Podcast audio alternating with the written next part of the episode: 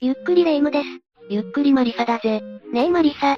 昨日夜空を見ていたら、UFO を見てしまったのよ。本当に UFO だったのか ?UFO の目撃情報には、見間違いも多いんだぞ。そんなことないわ。白く光る物体が、揺れながら消えていったのよ。確かに世界では UFO と遭遇したという情報が多い。中には、真実なんじゃないかと思うものもあるんだぜ。ということで、今回は世界で起こった UFO との遭遇事件を解説していくぞ。それじゃあ早速、ゆっくりしていってね。1、パスカグーラ事件。1973年10月11日アメリカのミシシッピ州パスカグーラで、二人の釣り人が夜釣りをしていた際に UFO を目撃したんだ。しかし、それだけではなく、UFO の中から出てきた宇宙人と遭遇することになる。宇宙人は人型ロボットのような見た目で、顔には目がなく、細い口だけがあった。肌については、灰色でシワが多く、手はロブスターの爪のような形状をしていたんだ。そしてこの宇宙人によって、釣り人二人は UFO の中に連れ去られることになる。その後、宇宙船の内部で診察台のようなものに寝かされて、小さな物体で全身をスキャンされた。全身をスキャンされたってことは、現代で言うと、X 線撮影とか MRI みたいなこと？それに近いことをされたようだぞ。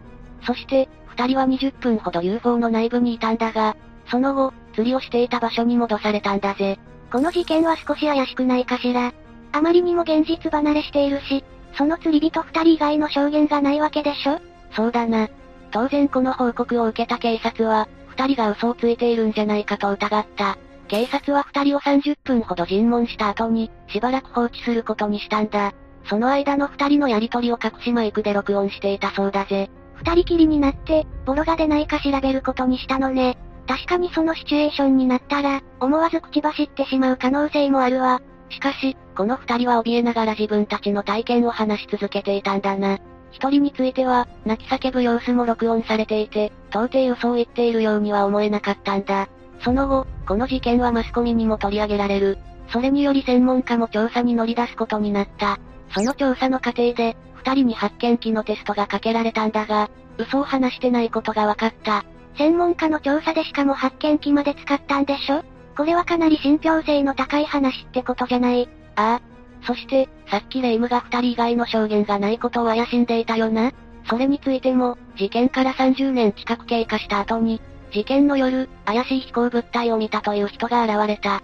この目撃証言は、宇宙人との遭遇事件があった夜に、空で光を放つ物体を見たというものだったんだぞ。これは少し信頼性に欠けるんじゃないの？この証言なら、面白半分でする人もいそうだわ。いや、そんなリスキーなことすると思うか？メディアには大きく取り上げられることで、名前などの情報も広く知られることになるんだぞ。それに、この証言をしたのは元海軍総長なんだぜ。元海軍総長だったなら、信憑性は高そうね。嘘をつくリスクもちゃんと理解しているだろうし。そうだろ？それに、きっとそういう目撃証言は多く出ていたんだと思うぞ。その中で、目撃情報として採用されたってことは、信頼性があると判断されたと考えてよい。この事件については、50年近く経過した今でも、世界で信じられている UFO 遭遇事件の一つだな。宇宙人を見ることができたのは羨ましいけど、実際の体験を聞くと、少し怖い気持ちがあるわね。ああ。でも、世界にはまだまだいっぱいあるぞ。それじゃあ、次の UFO との遭遇事件を解説していこう。2、ベッツボール事件。1974年3月アメリカフロリダ州にあるベッツ家の持つ山林で火事が発生した。この火事の後に、ベッツ家の長男が山林の中で、10キロほどの銀色の球体を発見し、家に持ち帰るんだ。この球体はベッツ家に置かれることになったんだが、その後不思議なことが起こり始める。ギターを演奏している時に、テーブルの上に置かれたその球体が左右に動き始めたんだ。それだけではなく、弾いている曲調に合わせたような音が球体から響いていたんだぜ。すごい球体じゃない？まるで生きていて、音楽でコミュニケーションをとっているようだわ。そうだろ？さらにテーブルの上を動いている際は、テーブルから落ちないように動いていたんだぜ。自分でコントロールしているような動きなのね。宇宙人が地球に残した物体なんじゃないの？レイムのようにベッツ家もこの球体を不思議に思い、メディアに出して正体を知ろうとする。それにより、多くのメディアがベッツ家を訪れて、このベッツボールについて取材を行ったんだ。そのメディアの取材の時にも、ベッツボールは床を転がる様子が確認されたんだぜ。こういう時って、動かない時もあるじゃない？きちんと第三者にも証明されたってことね。そうだな。その後もこのベッツボールは多くの注目を集める。中には、このベッツボールと宇宙人の因果関係を突き止めた際には、懸賞金を出す話もあったそうだ。研究者たちは、爆弾説や宇宙の物体説などの仮説を立てるんだが、正体はわからなかった。名ポート海軍基地で分析が行われ、表面はステンレス鋼でできていると判明したんだ。ステンレス鋼ってことは、地球にもあるわよね？未知の物体ではなかったということ？調査の結果はそうだった。肝心の音に合わせて動く理由についても、球体内部に空洞があることで、共振共鳴が起こったのではないかという説が上がったんだ。不思議なことが起こった事件だったけど、理論上は起こり得ることだったということね。しかしこの事件は、今でも謎が多い。この騒動の後に、ベッツボールは所在不明となる。これについては、アメリカ軍が秘密裏に持ち去って隠蔽した、という説もあるようだぞ。それが本当だとしたら、アメリカ軍は、このベッツボールが宇宙人により作られた可能性があると思っていたってことよね。そうだな。自然界で見つかる謎の球体は、誰がどうやって作ったものかわからないことが多い。確かに、オーパーツなんかでも、宇宙人が作ったのではないかなんて言われているわ。だから、このベッツボールについても、宇宙人が作ったものとして、現在も噂されている。アメリカ軍が持ち去った噂を聞いてしまうと、かなり信憑性が高いと思ってしまうのよ。アメリカには、エリア51のように秘密に包まれているところも多いからな。それじゃあ、次は日本にまつわる UFO との遭遇事件を解説していくぞ。3、諸山事件。1981年8月16日に埼玉県の諸山町で、田んぼの上に浮かぶ奇妙な物体が確認された。UFO を目撃したのは、付近に住む50代の男性で、農作業に向かう際に上空を飛来する物体に気づき、当初、男性は近所の子供たちが遊んでいると思い、その物体を気にすることなく、田んぼに向かったんだ。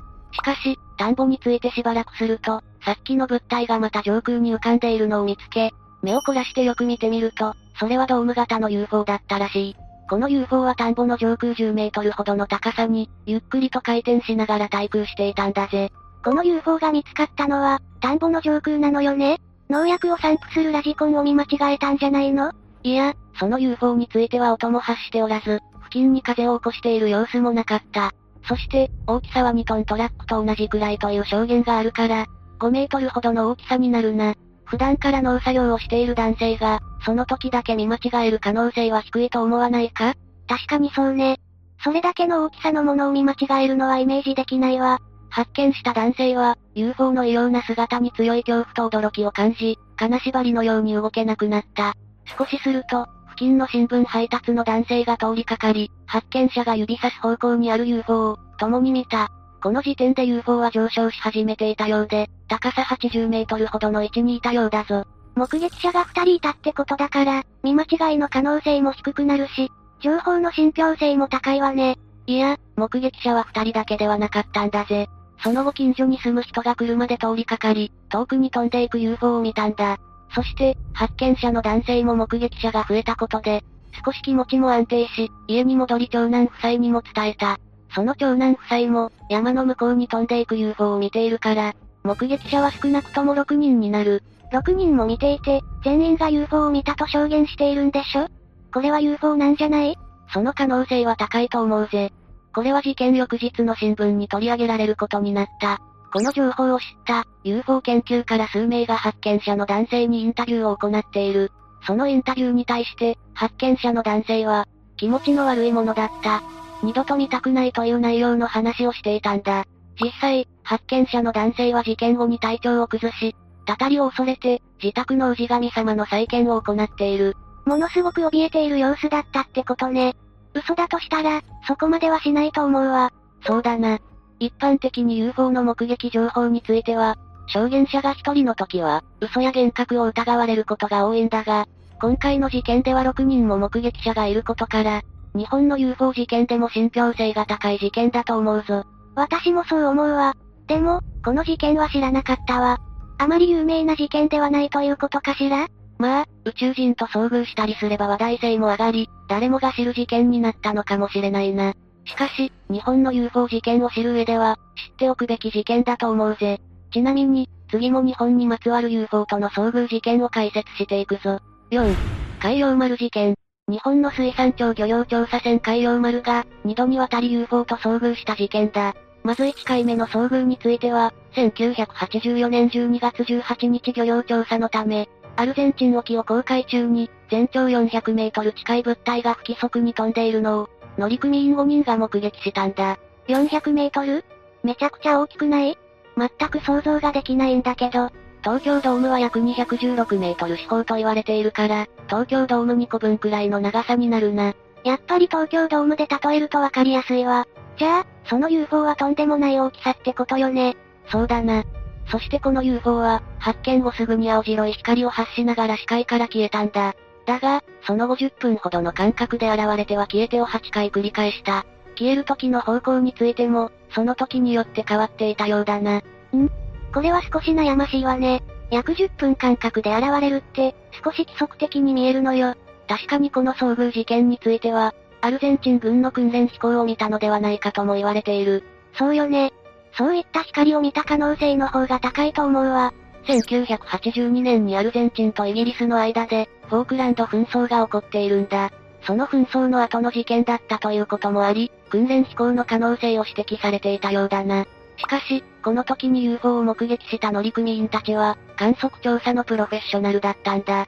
観測調査のプロフェッショナルなんだったら、普段から飛行機とかは見ているだろうし、軍用機の見え方にも慣れていたってことよね。そうだな。しかし、この事件はまだ終わらない。2年後の1986年12月21日にも、海洋丸は UFO と遭遇することになる。この時は太平洋を航海中で、位置的にはハワイと日本の中間あたりでのことだぜ。午後6時頃に航海士がレーダーを起動すると、船から北の方向に、楕円形の巨大な像を発見した。航海士は船室から目視で外を見渡したんだが、付近には何も見えなかったんだ。船室の外に出て、双眼鏡で周囲を確認しても巨大な物体を見つけることはできなかったらしい。この時に確認した楕円形の像についても、一度目の遭遇の時くらいの大きな UFO だったの？ああ。レーダーに映る大きさから考えると、400メートル近い大きさだったと言われているぞ。じゃあ、一度目の遭遇時に似た UFO が現れたのね。しかし、すぐに UFO はレーダーから消えてしまう。結局は姿を確認することはできなかったんだな。その航海士は引き継ぎの際にこのことを話した。そして次の航海士も同様にレーダーを起動したんだ。すると、さっき消えたはずの UFO がまたレーダーに映り込んだ。ちょっと待って。それってレーダーの故障じゃないの？さっきと同じようなものが映っていたんでしょ？いや、それはありえない。この時に起動したレーダーは、さっきのものとは別だ。当時の海洋丸には3台のレーダーが搭載されていて、引き継ぎごとに違うレーダーを起動していたんだ。さっきとは違うレーダーで見えてるんだったら、レーダーの故障ではないってことになるわね。ああ。この時も実物は確認することはできなかったが、レーダー上で海洋丸の周りを何周かした後に、UFO は海洋丸に向かって突っ込んできたんだ。この時の速さはマッハ4ほどだったと言われている。マッハ4っていう速度が想像できないけど、ものすごい勢いで突っ込んできたということよね。マッハ4は時速 4939.2km だな。1秒で約 1.3km 進むくらいのスピードだ。そう考えると、とんでもなく恐ろしいわ。そんなの見たら生きた心地はしなかったでしょうね。そうだと思うぞ。だが、UFO は海洋丸に衝突する直前に急角度でターンをして消えていったんだ。本当に危機一髪だわ。私だったら腰が抜けて立てなくなってるわよ。乗組員も、ほっとしていたようなんだが、この UFO は数十分後に、また姿を現した。この時も実際の姿は確認できなかったそうだ。そして UFO は、また海洋丸に向かって突っ込んできた。衝突を覚悟した乗組員がぶつかると叫んだ瞬間に、UFO はレーダー上から消えてしまったんだ。しかし、海洋丸の上を通過したであろうタイミングで、何かが風を切り裂くような音が鳴り響いた。その直後に UFO が向かったと思われる方向で、赤と黄色の巨大な光が確認されている。UFO の姿を確認することはできなかったけど、何か物体が存在していた可能性は高そうね。そうだな。この海洋丸の2度の UFO 遭遇事件は、1988年に長信博士によってまとめられ、科学専門誌サイエンスの日本語版に発表された。何人もの観測調査のプロフェッショナルが UFO を目撃している事件として、日本では大きく取り上げられることとなった。この事件は目撃者が多いことも信頼できる点だけど、観測調査に携わってる人の証言というのも、信憑性が高い部分ね。ああ。この事件に関しては否定的な意見もあるが、有名かつ信憑性が高い事件として知られている。それじゃあ、次の UFO との遭遇事件を解説していくぞ。5、トリンダデ島事件。1958年にブラジル領トリンダデ島近海で、測量調査をしていた。アルミランテ・サルダーニャ号の乗組員が、UFO と思われる物体を発見し写真に収めた。その UFO は、緑色に光る土星型で、島付近を旋回している様子が映されていたようだ。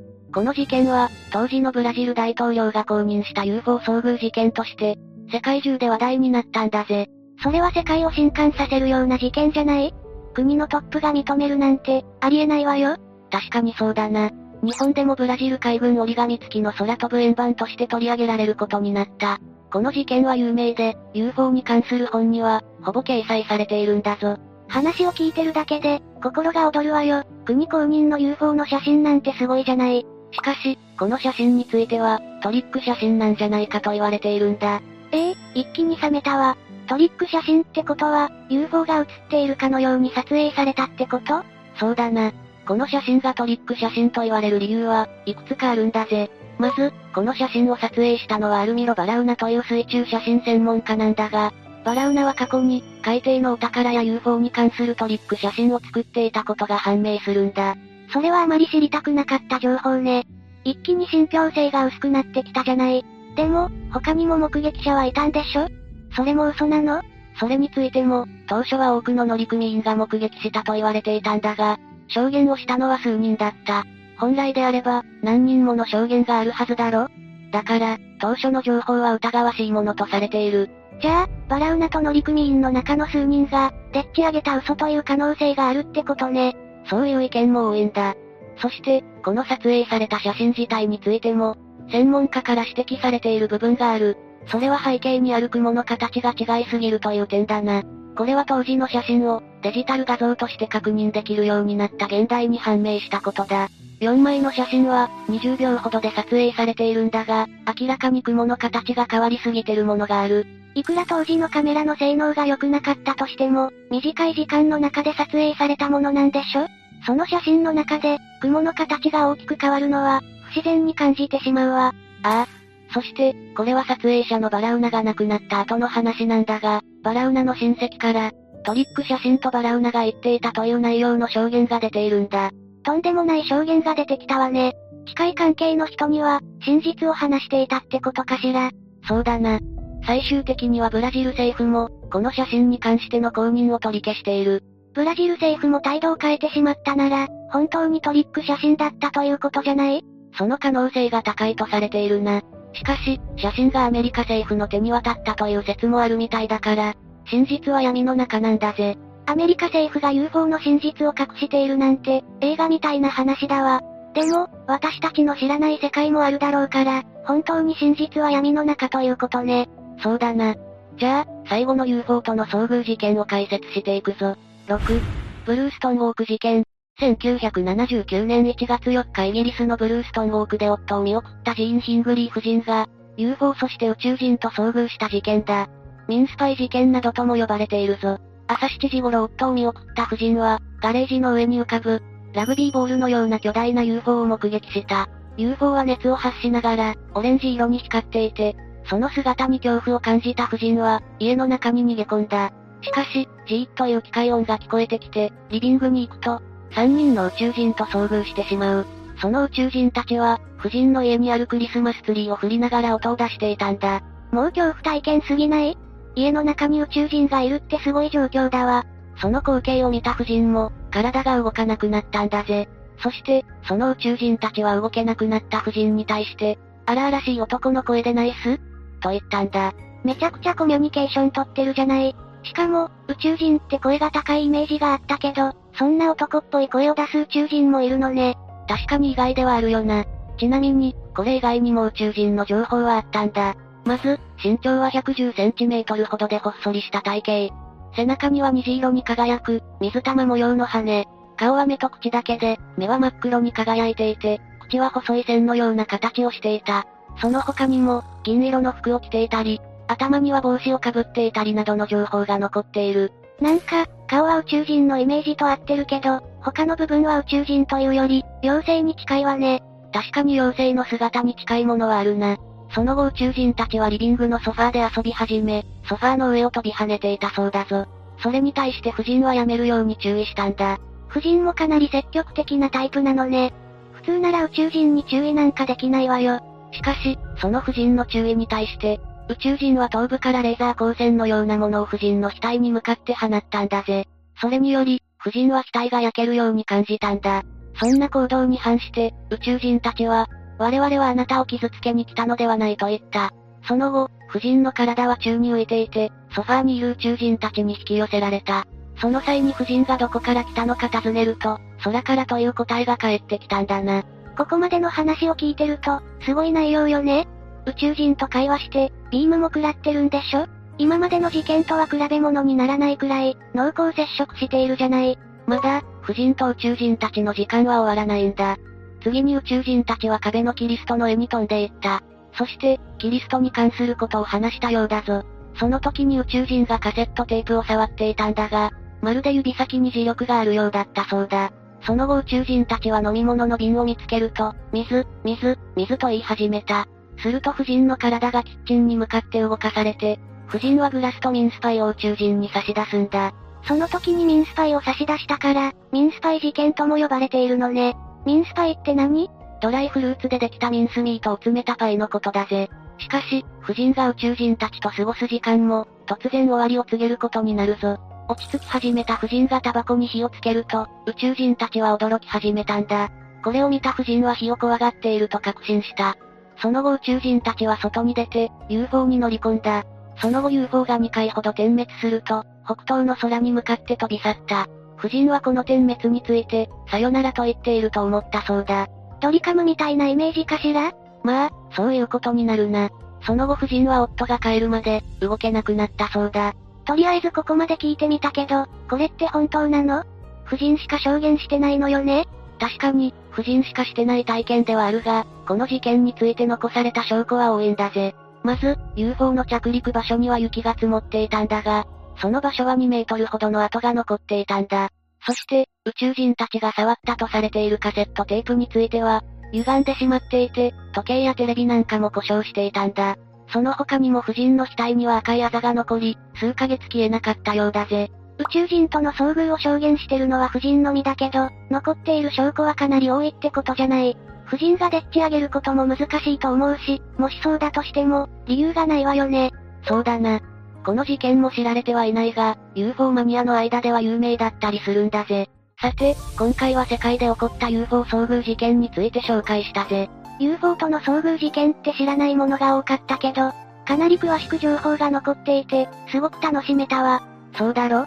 この他にも UFO との遭遇事件はあるから、気になったら調べてみてくれ。